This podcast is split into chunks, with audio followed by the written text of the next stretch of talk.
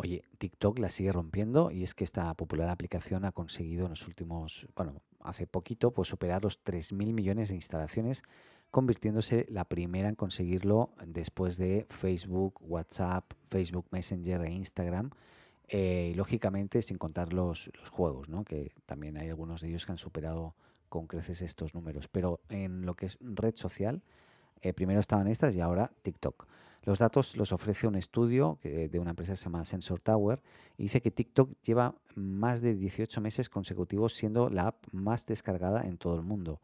Durante lo que va de año, la red social ha logrado eh, que más de 383 millones de usuarios hayan instalado TikTok, que igualmente decayó un poco eh, con, respecto al año anterior, que llevan unos 619 millones, pero lógicamente sigue suponiendo un importante crecimiento. A pesar de no poder contar con ese enorme mercado durante el primer trimestre del 2021, las descargas de TikTok han aumentado un 2% hasta llegar a, 177 millones, mientras que en el segundo trimestre se disparó un 16% el número de descargas llegando a los 205 millones.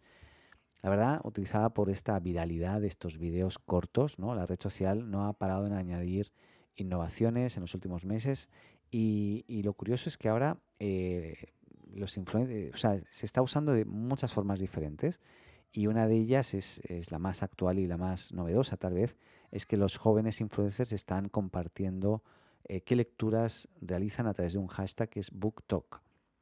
Si buscas BookTok vas a encontrar un montón de gente que comparte pues qué, qué libros o qué revistas o qué textos son los que están leyendo y los comparten directamente a través de la plataforma.